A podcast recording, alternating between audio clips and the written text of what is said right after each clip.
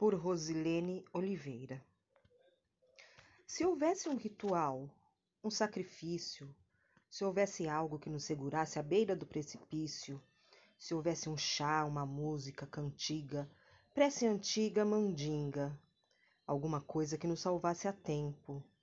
Se o herói da infância fosse verdade, o gênio, o mágico, os ungüentos, fogueiras, milagres, se algo nos levasse ao lugar mágico chamado paraíso. Medo, morte, choro.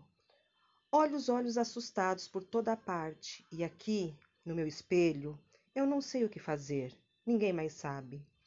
Estamos perdidos, perdendo nosso tempo e o tempo de nossos filhos. Eu queria poder ganhar o mar. Eu queria poder dar de presente o mar.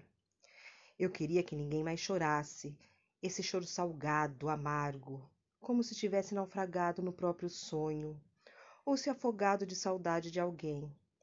O peito doendo, como se não houvesse mais oxigênio.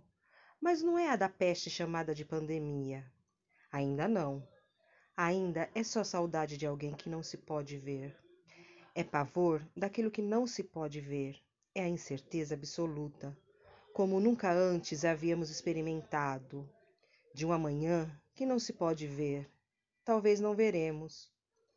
Eu só queria deitar aos pés do mar, ouvir sua voz, responder seu chamado doce, fazer desse ato imaginado meu ritual de sacrifício e de salvação.